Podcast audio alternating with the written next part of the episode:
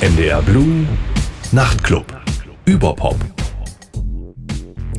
Herzlich willkommen bei einer neuen Ausgabe des Nachtclub über Pop auf NDR Blue mit Birgit Reuter alias Biggie Pop am Mikrofon. Heute geht es unter anderem um die Frage, dürfen Frauen faul sein? So richtig faul wie die Katze, die da auf dem Buchcover von Autorin Nadja Sheade zu sehen ist. Eine Katze, die sich feist und dreist auf pinkfarbenen Kissen fläzt. Anti-Girl-Boss, den Kapitalismus vom Sofa aus bekämpfen, heißt die amüsante wie fundierte Abhandlung der Soziologin. Es ist eine ambitionierte Streitschrift, nicht ambitioniert zu sein. Nadja Sheade sagt, einfach mal eine halbe Stunde lang am Kopierer stehen und stumpf Dinge einscannen. Ein Träumchen. Sie nennt das Projekt Durchschnittsleben. Und ein weiteres Zitat von ihr lautet, Heute lauten die Zauberwörter Remote und Arbeitszeitreduzierung sowie Freizeitausgleich. Und Berufsjugendliche wie ich die neben der Arbeit noch Zeit haben, sich stundenlang mit Spotify-Playlisten, Serien, Festivals und Vintage-Spielzeug in Internetshops zu befassen, sind auf einmal die Cool Kids. Was dieser Akt der Verweigerung, dieses nicht performen wollen mit Gesellschaftskritik und Popkultur zu tun hat, darüber rede ich mit Nadja Sheade in der kommenden Stunde des Nachtclub Überpop. Aber nun erst einmal Musik, ausgesucht von meinem Gast Beyoncé Break My Soul. 2022 ist der Song erschienen auf dem Album Renaissance.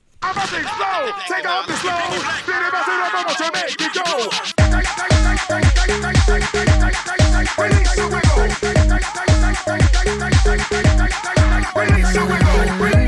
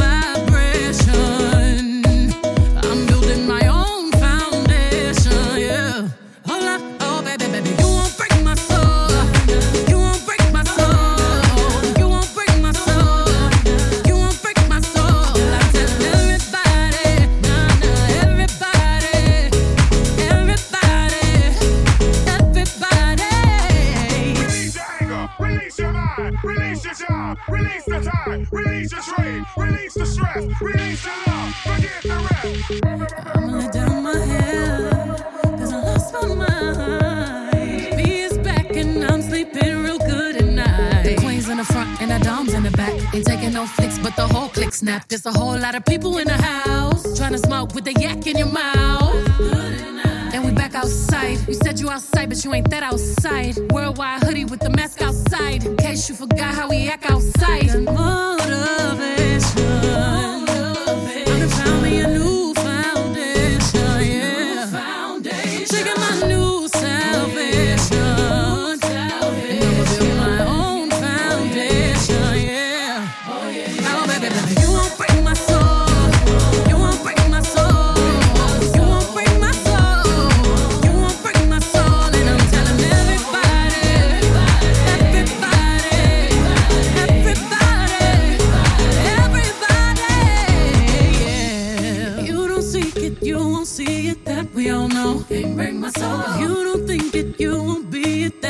Can't break my soul. Trying to fake it never makes it. That we all know. Can't break my soul. Have the stress and I take less. I justify love. We go round in circles, round in circles, searching for love.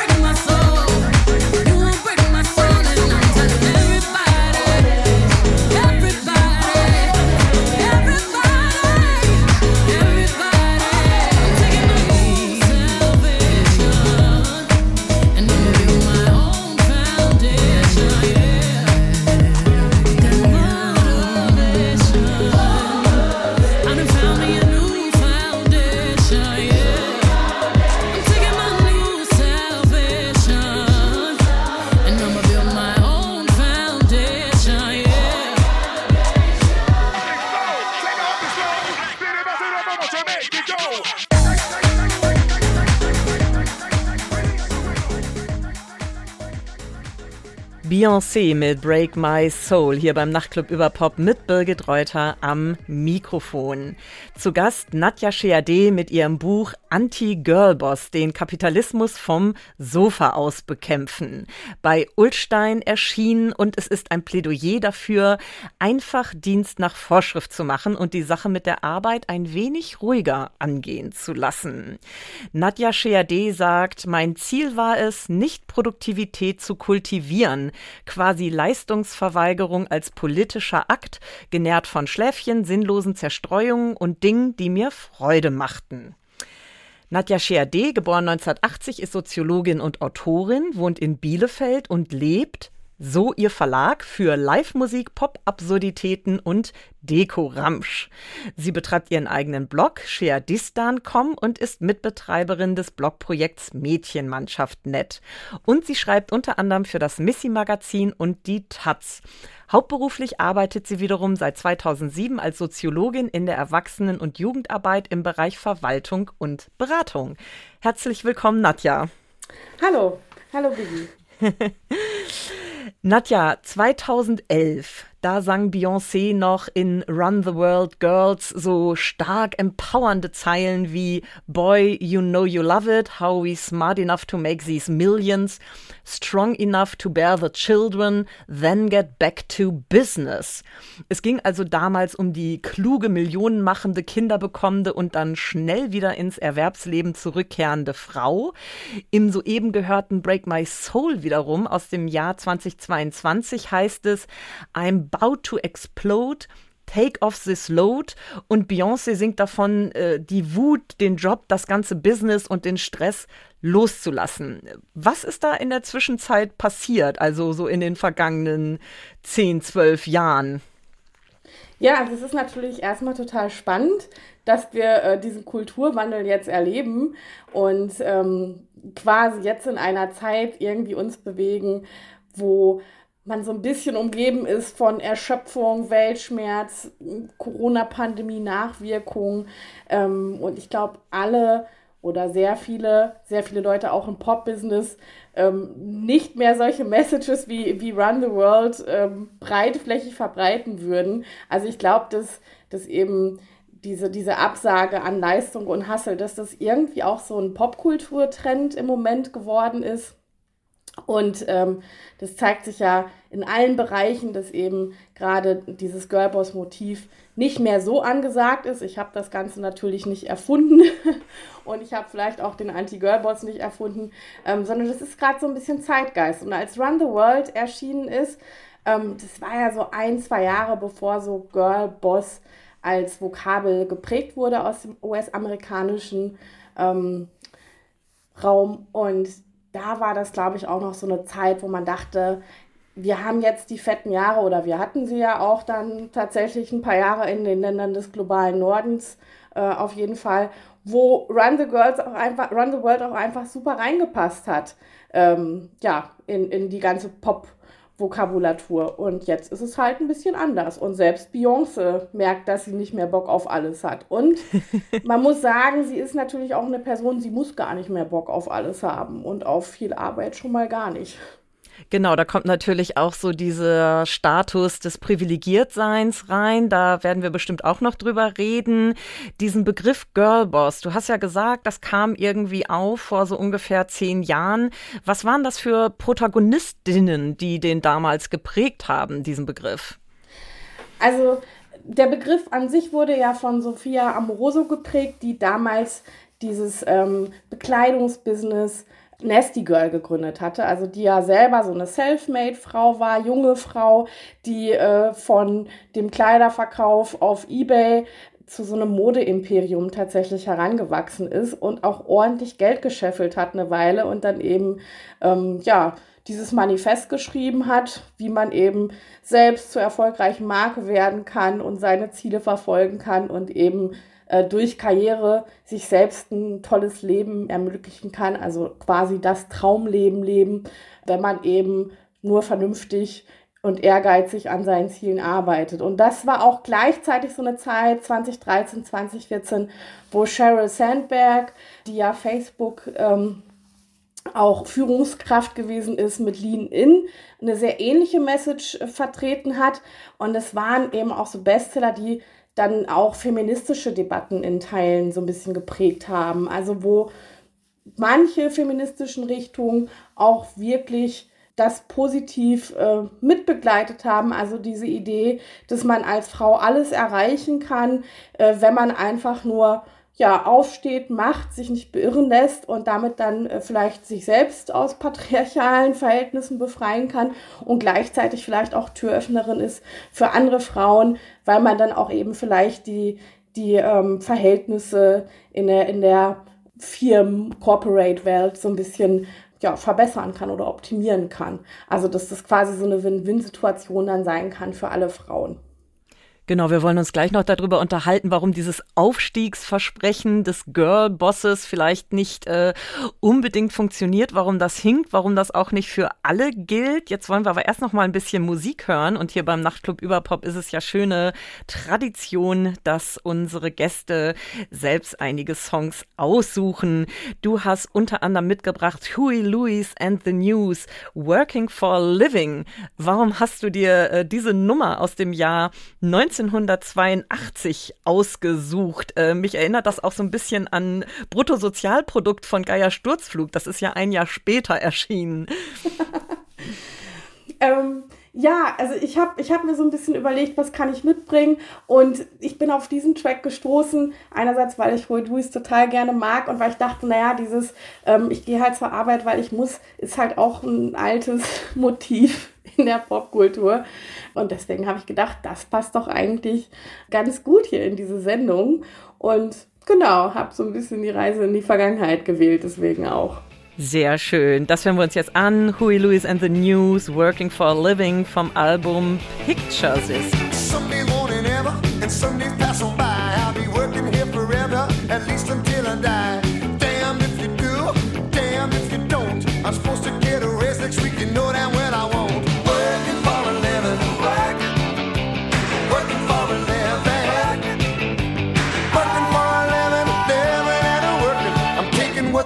they're cause I'm working for a living.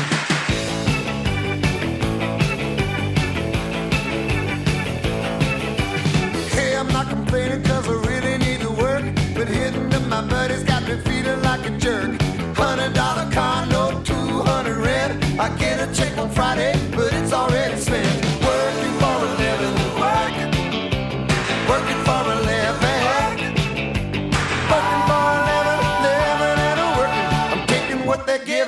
I'm working for a living.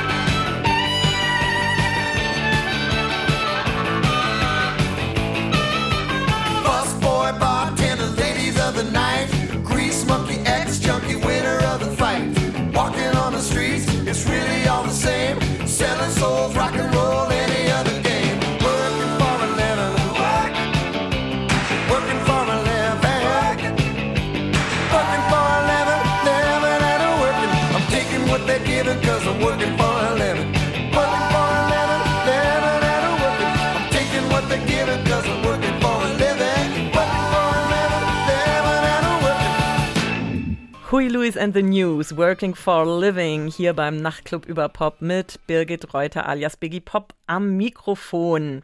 Zu Gast Nadja Sheade mit ihrem Buch Anti-Girl-Boss.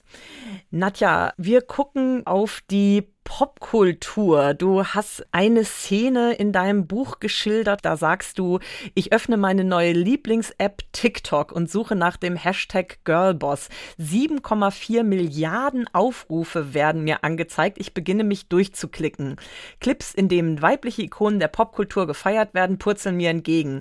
Megan Thee Stallion, Blair Waldorf aus der Serie Gossip Girl, die Kardashian-Schwestern, Amy aus dem Film Gone Girl, Rihanna, Nicki Minaj, äh, Gigi und von Bella Hadid. Dazwischen feiern sich junge Frauen dafür, wie sie entweder ihren Job, ihre Boyfriends oder beides im Griff haben. Es ist eine sehr junge, sehr durchgestylte und sehr heteronormative Bubble, die mich anspringt. Also was macht denn zum Beispiel Hip-Hop-Künstlerinnen wie Megan Thee Stallion oder Nicki Minaj zu Girlbossen? Also, ich weiß nicht, ob die sich selber als Girlbosse verstehen, aber sie werden natürlich gerne so rezipiert, vor allem in den sozialen Medien. Und es bietet sich ja auch an. Also ähm, hyper erfolgreiche Frauen, die in einem globalen Kontext auch eben Publikum ansprechen und dementsprechend künstlerisch erfolgreich sind, äh, finanziell sich das Ganze natürlich auch lohnt ähm, und einfach es geschafft haben und teilweise ja auch wirklich so self-made Künstlerinnen sind, die einfach durch, ja, durch ihre, ihre Musik es geschafft haben, sich einen richtig krassen Lebensstandard und Lebenslevel zu erarbeiten. Und ich glaube, das ist auch das, was ein, einem immer sofort klassisch einfällt, wenn man so an Girlbosse denkt. Ne? Also auch so Frauen in einem gewissen Alter, die, die, die gut aussehen, jung sind, erfolgreich sind, das Geld nach Hause bringen. Also wenn ich an Girlboss denke, denke ich nicht an so eine splenige Frau mittleren Alters wie mich, die irgendwie, ich weiß auch nicht, gern noch mal das Häkeln anfangen würde oder irgendwie ähm, ja sich mit so äh, ganz äh, spinsterigen Hobbys auseinandersetzt, sondern ja so einfach so so Hochglanzmodelle und das äh, liefern natürlich viele dieser Künstlerinnen und das müssen sie teilweise aber auch immer noch liefern. Ne? Also ähm, erfolgreich sein, aber auch geil aussehen. Und ich finde nicht zuletzt die, die Debatte um Madonna und Schönheitsbehandlung und so weiter und so fort ähm, hat ja auch gezeigt, dass, dass Frauen im Pop-Business unheimlich viel Druck ausgesetzt sind und auch unheimlich viel Angriffsfläche bieten. Und ich glaube, deswegen ist es manchmal auch, ähm, ja, ein sehr schwieriges Pflaster, wo, wo man auch auf jeden Fall immer hasselt. Also egal, ob man jetzt die erfolgreiche Künstlerin ist oder die alternde Künstlerin oder oder man bietet viel Angriffsfläche und gleichzeitig wird man aber auch gefeiert ohne Ende. Und das ist halt so diese zweischneidige Geschichte, die vor allem auch eben Frauen im Pop-Business nur zu gut kennen. Und es steckt ja auch immer so ein bisschen so dieses drin, äh, dieses Narrativ, der Beruf als Berufung, also gerade im, im popkünstlerischen Dasein. Woher kommt das eigentlich, dass wir die Arbeit so romantisieren? Also auch dieses Schaffen wollen, äh, es schaffen können, aufsteigen. Da steckt ja auch dieses US-amerikanische vom Tellerwäscher zum Millionär irgendwie mit drin. Romantisierung der Arbeit, das ist ja also insgesamt ganz allgemein ein re relativ neues Phänomen in unserer Geschichte, was ja auch viel zu tun hat mit, mit Entwicklungen, die wir in der Reformation hatten, also Beruf als Berufung und man muss irgendwie auch eben für sein Dasein arbeiten, um irgendwie berechtigter Teil der Gesellschaft zu sein. Und ich meine, wir tun heute immer so, als ob es das Normalste von der Welt ist, dass Fleiß und Leistung, dass das einfach so super gute Tugenden sind. Aber das war ja nicht immer so. Also es gab Zeiten, da haben Reiche Arbeit abgelehnt, haben andere für sich arbeiten lassen. Gut, es gibt immer noch Leute, die von ihrem Vermögen leben und das, das auch äh, irgendwie gut finden und genießen. Aber es war halt tatsächlich auch äh, mal verbreitet, dass Arbeit eben etwas ist, was man eigentlich nicht möchte. Also was auch durch alle sozialen Schichten irgendwie klar war, Arbeit ist eigentlich scheiße. So mal ganz profan gesagt. Und dann hat sich das aber auch gerade auch so mit protestantischen Entwicklungen in eine andere Richtung entwickelt. Und äh, ja, wir leben heute so ein bisschen auch immer noch mit diesen Resultaten davon. Also natürlich äh, muss auch ich selber sagen, dass ich äh, sehr oft die Tage habe, wo ich denke, geil, heute hast du mal richtig was geschafft oder äh, heute bist du mal an deine Grenzen gegangen und hast irgendwie auch dein Potenzial ausgeschöpft und, und, und. Und ich habe mich dann aber auch natürlich gefragt, während ich das Buch geschrieben habe, Mensch, woher kommt es eigentlich und, und warum rütteln wir nicht mal ein bisschen mehr dran? Und vor allem auch, ähm, als ich mich damit beschäftigt habe, wie ich als Frau meine Leistung einschätze, ne, mit allem drum und dran, also mich unterschätze, meine Leistung klein mache, ähm, auch unsichtbar ganz viel arbeite, Imposter-Syndrom und, und, und. Da habe ich schon gedacht, krass, äh, wir laufen immer noch mit so äh, ganz merkwürdigen Mythen herum, die wir wirklich inkorporiert haben und die auch ganz oft machen, dass wir uns einfach schlecht und schuldig fühlen.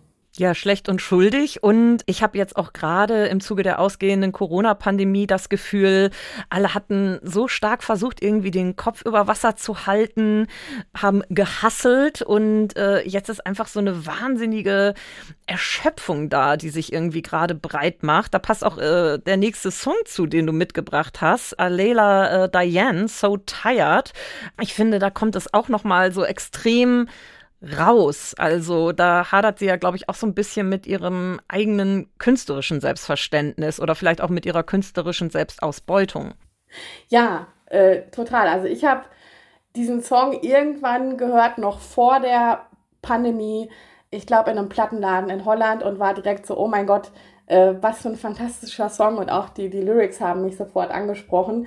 Und ähm, obwohl ich natürlich keine irgendwie reisende Musikerin bin, habe ich mich da aber auch wiedergefunden, auch so in, in der ganzen Atmosphäre von diesem Lied, weil ähm, sie schon sehr eindringlich besingt, wenn man so ja, so ein bisschen so diese, diese lethargischen Momente mit sich selbst hat, wo man sagt, boah, ich bin einfach nur fertig.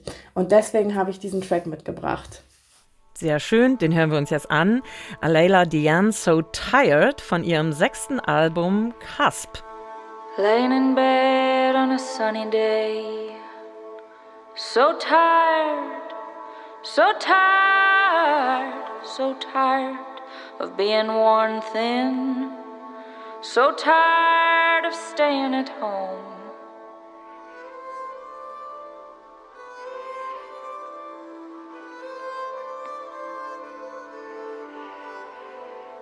You call for me, you call for me, and I come. You call for me, you call for me, and I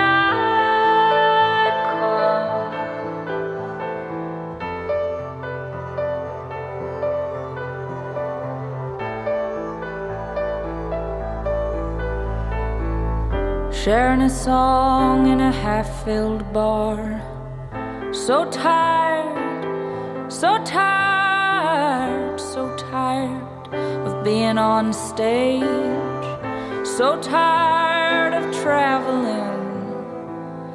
You call for me, you call for me, and I come. You call for me, you call for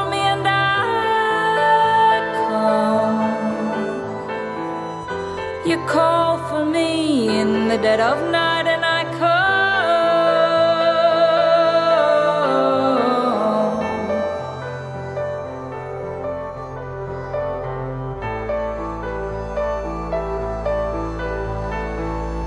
Heavy dreams on a moonless night.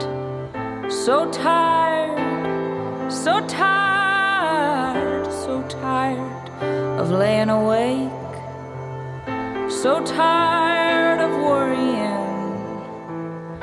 You call for me, you call for me, and I come. You call for me, you call for me, and I come. You call for me at the edge of dusk,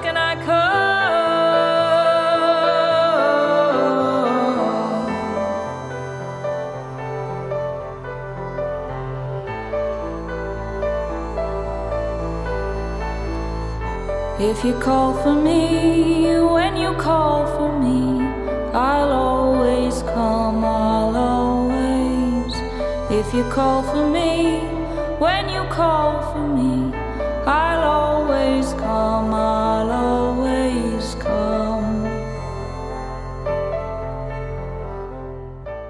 Alayla Diane, So Tired, hier beim Nachtclub über Pop mit Birgit Reuter am Mikrofon. Zu Gast Nadja Sheade mit ihrem Buch Anti-Girlboss.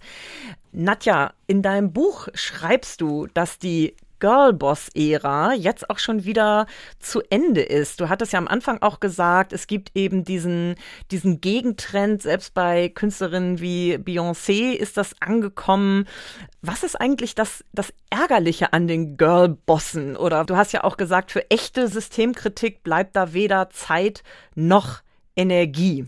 Also was ich immer schon ärgerlich fand, beziehungsweise nicht überzeugend fand ähm, an diesen Girlboss-Thesen, war die Idee, dass man ja, Leuten, die irgendwie Ungerechtigkeit erleben, also wie zum Beispiel Frauen, auch in unseren Gesellschaften, ähm, dass man denen einfach sagt, Mensch, ist doch alles nicht so wild. Du musst dich einfach nur mehr anstrengen und dann kannst du diese Ungerechtigkeiten auch überwinden. Und ich habe mal gedacht, nee, das ist ja der völlig falsche Ansatz. Die Idee müsste ja sein, wir müssten das System verändern, ähm, bevor Menschen sich irgendwie selber verändern müssen. Und mich hat zusätzlich auch immer so ein bisschen aufgeregt, muss ich zugeben, dass man Frauen unterstellt hat, sie wären eigentlich irgendwie faul, würden sich ausruhen in der Hausfrauenrolle oder Teilzeitrolle. Also, dass das irgendwie so ein bisschen Victim Blaming ähm, da auch drinsteckt, so nach dem Motto, ja, äh, wer halt gerne Opfer bleiben möchte, der bleibt es halt. Und das war immer so der Punkt, der mich getriggert hat und wo ich dann gesagt habe, nee, wir wissen doch eigentlich, wie viel Arbeit gerade auch Frauen leisten oder alle Personen leisten, die keine Cis-Männer sind. Also bezahlt, unbezahlt in der Care-Arbeit. Und dass es einfach auch noch nie so gewesen ist, dass Frauen mal großflächig faul sein konnten. Also diese Idee, dass Frauen einfach nur darauf warten, in heterosexuelle Beziehungen einzutreten, Kinder zu kriegen und dann irgendwie ja, als Hausfrau auf dem Sofa zu liegen und irgendein Ernährer bringt das Geld mit nach Hause, ähm, anstatt Karriere zu machen und irgendwie sich selbst das geile Leben zu ermöglichen. Das waren halt so Bilder, die haben mich nicht überzeugt. Plus ist ja auch, also diese Idee von Karriere eine, wo ich mich frage, ja, für wen ist die denn gültig oder wer kann denn überhaupt Karriere machen oder was sind denn diese Hochglanzberufe ähm, und wie viele Frauen haben letzt, letzten Endes Zugang dazu? Das sind ja gar nicht so viele. Also wer, wer beschäftigt sich denn mit den anderen über 90 Prozent, äh, die nicht irgendwie Chefin, Führungskraft oder CEO oder was auch immer sind. Und deswegen habe ich mich da selber nie wiedergefunden. Und ich meine, ich als schnöde Angestellte und Bloggerin, die ich immer war, mir war immer schon klar, dass ich auf keinen Fall ein Girlboss bin. Also, weil das einfach nur absurd ist. Zumindest, wenn man sich meine Biografie anguckt. Du beschreibst ja in deinem Buch auch ganz schön, dass du im Endeffekt dieses 9-to-5-Arbeiten oder dieses Dienst nach Vorschrift auch ganz angenehm findest, weil das dann eben auch äh, dir Freiheiten ermöglicht, zum Beispiel in deiner Freizeit. Und Dolly Parton, das ist ja kein ganz neues Thema, die hat ja schon 1980, also in deinem Geburtsjahr, diesen Popsong 9-to-5 herausgebracht.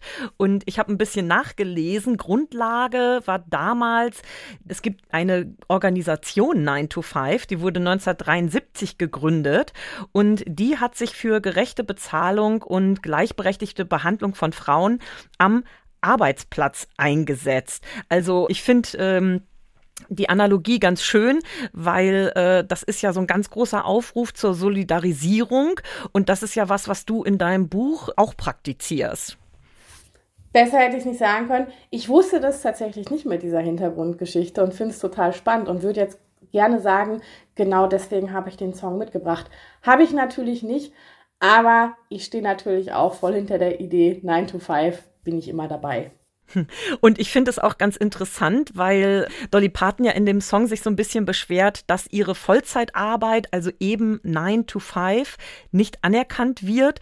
Und ich habe gedacht, so, naja, jetzt, äh, gut 40 Jahre später, sind wahrscheinlich viele Erwerbstätige froh, wenn sie 9 to 5 arbeiten dürften und nicht nach Feierabend noch verfügbar sein müssen oder am Wochenende. Also ich kann da auch noch mal Beyoncé zitieren aus Break My Soul, weil da sagt sie, ähm, damn they work me so damn hard, work by nine, then off past five. Also da wird schon von vornherein davon ausgegangen, dass man sowieso Überstunden machen muss. Ja, also ich meine, das 9 to 5 für ähm, nicht wenige immer noch so eine Utopie ist, finde ich eigentlich total krass. Und eigentlich reden wir ja auch darüber, ähm, vielleicht insgesamt mal Arbeitszeiten zu reduzieren. Vielleicht müssen wir nicht alle irgendwie 40 Stunden, 39 Stunden und mehr pro Woche arbeiten und vielleicht reichen auch vier Tage pro Woche. Also ich finde es total spannend, äh, welche Aushandlungsprozesse da gerade passieren. Und es ist natürlich auch spannend, dass es diese Aushandlungsprozesse schon äh, ja, 1980 gab. ja, und deswegen hören wir da jetzt mal rein. Dolly Parton 9 to 5 von ihrem Album 9 to 5 and Odd Jobs. Tumble out of bed and I stumble to the kitchen. Pour myself a cup of ambition and yawn and stretch and try to come to life. Jump in the shower and the blood starts pumping. Out on the streets, the traffic starts jumping with folks like me on the job from 9 to 5.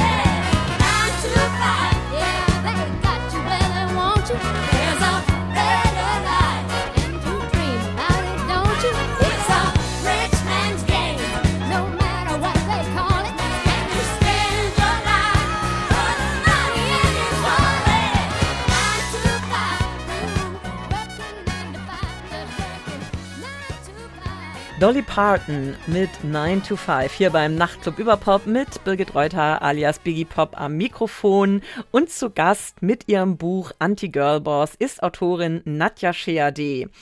Nadja, du schreibst in deinem Buch, ich kann mir auch nicht vorstellen, dass ich irgendwann nochmal einen Job antrete, der noch besser als Freizeit ist. Und du plädierst ja dafür, zum Anti-Girl-Boss oder zum Girl-Loser zu werden. Wie wird man das denn, wenn man das eventuell nicht schon ist? Oder was äh, prädestiniert jemanden dazu, Girl Loser zu sein? also erstmal zu, zu, der Idee, dass ich keinen Job äh, finden werde, der besser als Freizeit ist. Das glaube ich tatsächlich und ich glaube, ähm, dass äh, ja, dass Arbeit tatsächlich immer nur Arbeit ist. Und ich habe einen Satz in dem Buch geschrieben, der geht ungefähr so, ähm, ein öder Tag Freizeit zu Hause ist immer noch besser als ein interessanter Tag auf Arbeit. Und habe schon von einigen Leuten gehört, so, boah, das ist aber eine krasse Aussage, ne? Puh. Also ich meine, äh, natürlich hat das ganz viele Layers ähm, und auch wenn wir über das Thema reden, wer hat Zugang zum Arbeitsmarkt, auf welchem Level, wie und warum. Und ich, ich predige natürlich von einem sehr hohen Ross als Soziologin und Angestellte in einem netten Job und so weiter und so fort. Und mir ist klar, dass es nicht für alle gilt. Aber, also, dass es Leute gibt, die gerne einen, einen interessanten Tag auf Arbeit hätten und den sowieso niemals haben werden, weil der, der Job zu schwer ist oder sie nicht arbeiten dürfen und so weiter. So.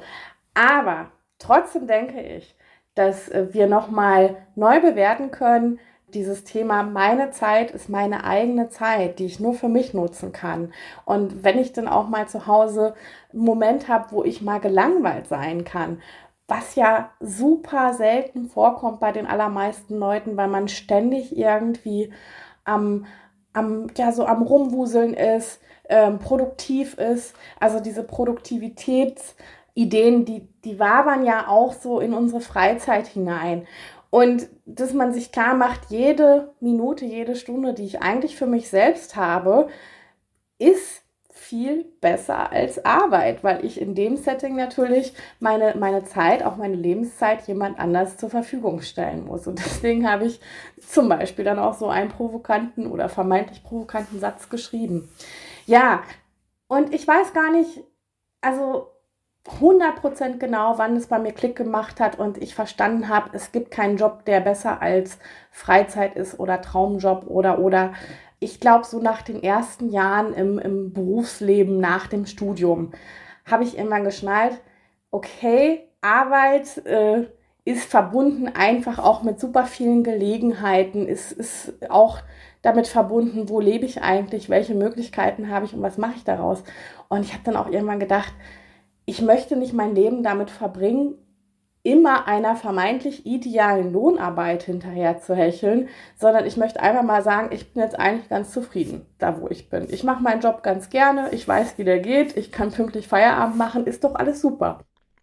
Ich habe mich auch gefragt, ob dieses äh, Hängerdasein, Slackertum einfach auch so in den Tag hineinleben oder in seine Freizeit hineinleben, ohne da auch noch produktiv sein zu müssen, ob das immer in so Wellen kommt. Also ob zum Beispiel in der Popkultur auch schon mal ein bisschen mehr Anti-Girl-Boss-Dasein vorhanden war, auch wenn es den Begriff damals noch nicht gab. Also ich denke da vor allem ganz stark an die 90er Jahre. Hm, da gab es ja so Songs wie Loser von Beck oder auch Hand in My Pocket, Alanis Morissette oder was du ja in deinem Buch auch beschreibst, diverse Filme, also Willkommen im, im Tollhaus, Muriels Hochzeit, wo ja im Endeffekt schon so Typen so ein bisschen äh, on Vogue waren, die ja ein bisschen nerdiger, ein bisschen bummelantiger gelebt haben. Ja, total. Also Stichwort Girl Loser bin ich ja noch gar nicht drauf eingegangen. Aber ja, also ich glaube, dass wir immer schon diese Archetypen von, von Frauen, die sich so ein bisschen entziehen oder die eben eher so Anti-Heldinnen sind oder nicht eben die, die sexy, Hochglanz, whatever, Holly, Hollywood ähm. Also dass, dass es die auch schon immer gab und dass das auch ein Grund ist, warum wir die nicht vergessen. Dass das auch so ein bisschen den Erfolg erklärt. Also gerade so Dawn Wiener aus Willkommen im Tollhaus oder auch Muriel Heslop aus Muriels Wedding. Das sind ja Figuren, die bis heute unsterblich sind. Ne? Aber, das muss man auch sagen, nicht so legendär wie die männlichen Counterparts. Also ich glaube, so, so, so legendär wie der Dude aus Big Lebowski, da haben wir noch keine. Oder nur so vermeintliche wie Bridget Jones, sage ich jetzt mal. Wobei Bridget Jones fand ich auch immer so ein bisschen so eine Mogelpackung, weil äh, wenn das so advertised wurde als, ja, das ist der Film über die übergewichtige, erfolglose Journalistin, da guckt man ja auch heute auf diese Zeit und denkt, nee, Renée Zellweger hatte dann eine ganz normale Figur und hat auch eigentlich einen ganz coolen Job gemacht in London und irgendwie super zentral gewohnt. Ja, also ich glaube aber, dass eben die Faszination für diese Figuren da ist und ich glaube auch, dass sich viele da drin wiederfinden. Und dennoch glaube ich, dass es immer noch subversiv ist, wenn Frauen sagen, boah, ich habe keinen Bock, ich möchte mich Leistungsanforderungen erziehen, also sei es jetzt irgendwie beruflich, optisch, in Beziehungen, ähm, in, in Familienarbeitskontexten und, und, und. Also, dass immer noch erwartet wird, Frauen sind irgendwie fleißig, kümmern sich total gerne, können Multitasking und die wuppen das einfach immer irgendwie. Ne? Und wenn man sagen würde, ich möchte aber auch einfach nur wie so ein Typ zu Hause rumhängen und Pizza essen und drei Tage Playstation spielen und kann man das nicht bitte gut finden, dann kommt es immer noch komisch. Ja, da passt ja womöglich der nächste Song, den du mitgebracht hast. I Want to Break Free von Queen. Da äh, denken wir natürlich alle an das ikonische Video, wo Freddie Mercury dann in Drag da am Staubsauger durch die Wohnung fegt. Wie kam es dazu, dass der jetzt hier auf der Playlist gelandet ist, der Song? Also es ist immer schon einer meiner, meiner Lieblingstracks gewesen. Also schon seit ich irgendwie ein Kind war und, und noch nicht mal Englisch konnte und überhaupt nicht verstanden habe, worüber da gesungen wurde. Aber so dieser ganze Vibe gibt eigentlich bis heute wieder, was ich mag. Nämlich einfach mit Leichtigkeit, äh, ohne hier große Gedanken anpflichten oder so, nochmal so eine Sehnsucht zu haben, ja, einfach frei zu sein. Und deswegen habe ich den mitgebracht. Sehr schön. Da hören wir jetzt rein Queen I Want to Break Free aus dem Jahr 1984 vom Studioalbum The Works. I want to break free.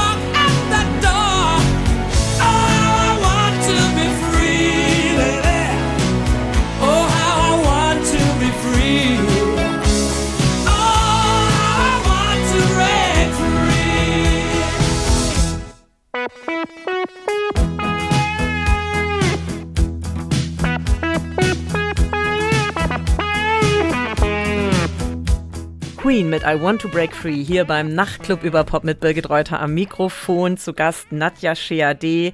Nadja, wir sprechen über das Recht auf Faulheit bei Frauen, über das Girl-Loser-Dasein und äh, schauen auch, wie sich das in der Popkultur äußert. Und äh, ich würde gerne nochmal auf den Spielplatz der Popkultur, nämlich das Internet, schauen. Da hast du auch so einige Strömungen ausgemacht, ja, die so nicht in Richtung ambitionierte Hustlerin oder Grinderin gehen, sondern ja, eher so ähm, ein bisschen in die Faulpelzrichtung. Ja, total. Also vor allem, wenn man sich so diesen ganzen Bereich Social Media anguckt, glaube ich, dass wir jetzt so einen gegenläufigen Trend haben zu diesen Girlboss, Produktivität, so schaffst du noch mehr YouTube-Bewegung, sage ich jetzt mal. Also wir hatten ja Jahre, wo wo auch so Selbstoptimierung und äh, Zeitmanagement und so wirst du noch produktiver, auch ähm, in, in diversen so YouTube-Bubbles so ganz festes Tagesgeschäft gewesen ist. Und seit ein paar Jahren und vor allem auch seit der, seit der Corona-Pandemie hat sich so eine, ich sag mal, Normalo-Bubble aufgetan oder auch so eine Anti-Work-Bubble, äh, vor allem auch bei Instagram und, und TikTok, wo Leute einfach offen und ehrlich zugeben, ach, ich habe eigentlich noch andere Hobbys außer Arbeiten. so, ne? und äh, ja, die sich dann feiern, wie sie auf dem Sofa liegen, Chips essen, einfach mal gar nichts machen oder so ein bisschen, ja, so ein bisschen tricksen im Homeoffice. Ne? Also die, so, so Klassiker-Videos, Leute, die im Schlafanzug irgendwie ihren Zoom-Konferenzen lauschen, hat man, glaube ich, auch schon öfter gesehen. Also das ist schon etwas, was einen jetzt auch so optisch immer mal wieder erreicht und als Message. Und ich habe nochmal so drüber nachgedacht, wer mir auch so, so einfällt als so musikalische Heldin, die das vielleicht auch so ein bisschen verfolgt. Nicht losermäßig, aber so ein bisschen nahe kommt dem, was ich auch immer so versuche, ähm, so als Idealtypes zu beschreiben. Und mir ist Fiona Apple eingefallen. Ich meine, Fiona Apple, Superstar der 90er und in den, in den letzten Jahren war Fiona Apple immer so ein bisschen die skurrile, aber sehr begabte Musikerin, die ja auch ganz oft irgendwie so YouTube-Videos von ihrem Matratzenlager hochgeladen hat und ihrem, ihrem Home-Studio und äh, auch so ganz uneitel, nicht geschminkt, äh, da irgendwie ja, einfach so ihr Leben gelebt hat, trotzdem natürlich noch irgendwie eine großartige Platte rausgeworfen hat zu Beginn der Pandemie, aber wo ich mal dachte, die macht es eigentlich schon so, ne? Also die, die pfeift auf alles, die will einfach nur ihre, ihr Leben leben und ihre künstlerische Freiheit ausleben. Und ich glaube auch, die macht Dinge äh, nicht, weil sie irgendwie auf kommerziellen Erfolg hofft, sondern weil sie einfach Bock drauf hat. Und ich habe zwar jetzt kein Lied von ihr mitgebracht heute, hätte ich aber vielleicht. Kann man aber immer wieder reinhören. Ich fand es auch ganz interessant, während ich dein Buch gelesen habe, in den Tagen war auch die Super Bowl-Übertragung mit der Halbzeitshow von Rihanna. Und ähm, ich fand die Diskussion im Anschluss so ein bisschen absurd, weil ich meine, die ist ja nun wirklich so ein super, super, Superstar. Und dann hieß es aber so, ja, sie hat sich nicht genug reingehängt, sie hat nicht genug performt. Also im Endeffekt war sie viel nicht, nicht Girlboss genug. Ich meine, sie war ja immerhin auch schwanger, was ja schon ein ziemlicher Move ist, dann überhaupt aufzutreten. Aber ich habe auch gedacht, also so, das ist ja vielleicht auch ja so eine leichte Anti-Girlboss-Tendenz, einfach zu sagen so, hey, ich habe jetzt bin jetzt echt schon auf dem Level und ich mache jetzt mein Ding und das heißt nicht unbedingt, dass ich mich schwanger wie ich bin auch noch komplett verausgabe. Und es war ja hoch erfolgreich. Also das ist ja was ich auch so interessant fand, also die, die, die Zuschauerquote ist ja noch gestiegen während dieses Auftritts von Rihanna. So. Und ich dachte, ja, ganz klar, der Super Bowl hat mehr profitiert von Rihanna als andersrum wahrscheinlich. Sie hat ja auch keine Gage erhalten. Gut, ist eine gute Cross-Promo-Aktion und da nochmal aufzutreten mit den Greatest Hits sowieso immer gut. Aber ich habe gedacht, Mensch, sie hat doch geliefert. Äh, sie hat die Zuschauerzahlen generiert und, und, und. Und ihr wird vorgeworfen, dass sie nicht genug, genug gelitten hat oder sich nicht genug bewegt hat während dieses Auftritts und ist eben auch noch schwanger. Ich habe es einfach gefeiert, weil ich dachte, geil, Rihanna zeigt, Dienst nach Vorschrift reicht und vor allem in ihrer Position reicht es völlig aus. Und es ist einfach okay, das zu machen, was einfach auch, ja, was einfach auch reicht. Warum muss man immer äh, 150 Kilometer pro Stunde fahren, wenn das Ziel nur 30 Kilometer entfernt ist? Also ich fand das irgendwie ein super gutes Beispiel für so kann es auch gemacht werden. Und du hast ja in deinem Buch auch so schöne Sätze wie Chillen kann politisch sein. Es ist auch die Rede von der Rest Revolution, also der Revolution des Ausruhens. Was steckt jetzt in dem ganzen Anti-Girl-Boss-Dasein so für eine gesellschaftliche Sprengkraft? Ich habe mich ja auch mit den quasi subversiven Elementen von Faulheit äh, auseinandergesetzt. Oder nicht nur Faulheit, sondern auch, wenn man generell schaut auf Arbeitsverweigerung, Streikbewegung, auch eben historisch-wissenschaftliche Entwicklungen, die sich eben genau damit beschäftigt haben. Rest Revolution, es waren ja vor allem schwarze WissenschaftlerInnen aus dem US-amerikanischen Raum. Und wo ich gemerkt habe, krass, das hat auf jeden Fall richtig ähm, politisches Potenzial immer schon gehabt, also immer dort, wo Leute sich äh, entzogen haben, Produktivitätsprozessen, ging es auch immer ganz oft darum, auch gesellschaftlichen Wandel zu erzielen. Ja, das fand ich super spannend, so dass ich dann auch irgendwann drauf gekommen bin, okay, auch unser Ausruhen kann tatsächlich politisch sein. Und ich glaube auch, es werden ja seit Jahren und Jahrzehnten auch Debatten geführt, eben auch um Hausarbeit, ne? Wer macht sie, wer lässt sie links liegen und und und, also sich quasi auch das Recht rauszunehmen, zu sagen, heute nicht mit mir dass das subversiv sein kann, das war für mich auch eine, eine super gute Erkenntnis eigentlich. Und deswegen habe ich es im Buch auch nochmal explizit aufgenommen. Also gerade auch, wenn es um soziale Bewegungen geht und gerade auch, wenn es darum geht zu schauen, äh, welche Menschen, welche Körper wurden denn äh, über Jahrhunderte systematisch ausgebeutet, in verschiedene ähm, Arbeitssetting gepresst und ähm, konnten überhaupt nicht selbst über sich oder ihre Zeit verfügen. Und dann sieht man schon, dass das natürlich nochmal in, in ganz andere Dimensionen eingebettet ist. Genau, also es geht im Endeffekt äh, um ein Recht auf Faulheit. Es ist ein Plädoyer für Faulheit, äh, was natürlich auch, wenn ich das richtig verstanden habe, darüber hinausgeht, ähm, sich nur auszuruhen, um dann die äh, Arbeitskraft wieder reproduzieren zu können. Ne? Also ich meine, da muss man ja, glaube ich, auch noch unterscheiden zwischen genau Erschöpfung, Ausruhen, damit man wieder arbeiten kann und ja, vielleicht einem etwas äh, größer gedachten Ansatz. Auf jeden Fall. Also weil ich dann auch, als ich für mich, mich erkannt habe, boah, jedes Schläfchen extra kann eigentlich subversives Potenzial haben. Vor allem auch, weil ich dadurch vermeide, diese neoliberalen Produktionsdruck mit in mein Freizeit- und Privatleben zu nehmen. Und im allerbesten Fall wäre es natürlich schön, wenn man neu gewonnene Kräfte äh, irgendwie nochmal investieren könnte, um sich auch so ein bisschen solidarisch zu betätigen. Und das kann ja schon irgendwie in kleinen Schritten anfangen, dem Betriebsrat beitreten, wenn es einen gibt, oder einer Gewerkschaft oder auch mal bei einem wenn irgendwelche Leute streiken, sich das auch mal anhören, wieso, weshalb, warum und da so ein bisschen solidarischer sein. Äh, wenn die Bahn nicht fährt wegen Streik, nicht knitterig werden, sondern schon wissen, okay, das hat auch einen bestimmten Grund, warum das gemacht wird. Und ähm, ja, das ist einfach nochmal so, so ein Anreiz, den ich da geben wollte.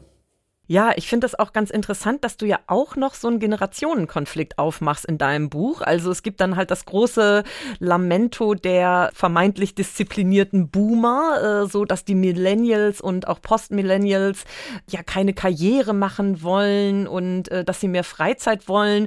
Und das äh, wird dann immer äh, äh, großformatig beklagt, aber passt ja im Endeffekt auch äh, extrem in den Trend, den du ausrufst.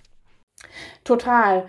Und man muss ja auch sagen, also auch wenn ich, wenn ich nicht mehr hier ähm, Gen Z oder Generation Z bin, ich verstehe das, dass, dass vor allem junge Leute sagen, boah, ähm, Arbeit, Karriere ist für mich nicht die oberste Priorität, weil sich ja insgesamt die Zeiten auch gewandelt haben. Ne? Also ich glaube, dass, dass jüngere Menschen, denen ist schon klar, äh, es ist nicht mehr wie vor 30, 40, 50 Jahren, dass man dann irgendeinen Job anfängt, den bis zur Rente macht und bis dahin ein Haus baut und Geld spart und was weiß ich nicht was, sondern die haben ja auch ja, Szenarien vor sich, wo die nicht wissen, was ist denn in 30, 40 Jahren mit unserer Umwelt, mit unserer Gesellschaft und generell auch mit mit ähm, unseren Sicherheiten, ne? So. Und dass man dann anfängt, die Sinnsuche auch außerhalb von Lohnarbeitsverhältnissen zu suchen, finde ich total nachvollziehbar und kann es einfach nur unterstützen. Also ich meine, auch ich bin natürlich so eine abgefütterte, privilegierte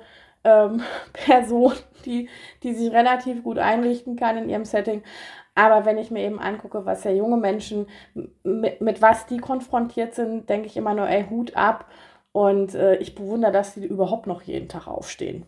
Das ist fast ein Schlusswort, wenn auch vielleicht ein bisschen pessimistisch, aber die äh, unsere Sendung neigt sich dem Ende. Nadja, du hast noch einen Song mitgebracht und zwar Don't Talk to Me About Work von Lou Reed. Ähm, wie ist der auf der Playlist gelandet? Einer meiner Lieblingstracks und äh, es gibt ja diese Line Don't talk to me about work, please don't talk to me about work ich kann mich da total drin wiederfinden. Deswegen habe ich gedacht, der Song wird viel zu selten gehört. Bringen wir ihn heute mal mit. Sehr schön. Nadja, ich bedanke mich ganz, ganz, ganz herzlich für das Gespräch. Toll, dass du dir die Zeit genommen hast. Total gerne. Ich habe mich auch gefreut. Birgit Reuter alias Biggie Pop sagt Ahoi und Tschüss mit einem weiteren Zitat von äh, Nadja Sheade. Let's be the nap we want to see in this world. Und hier ist Lou Reed mit Don't Talk to Me About Work aus dem Jahr 1983.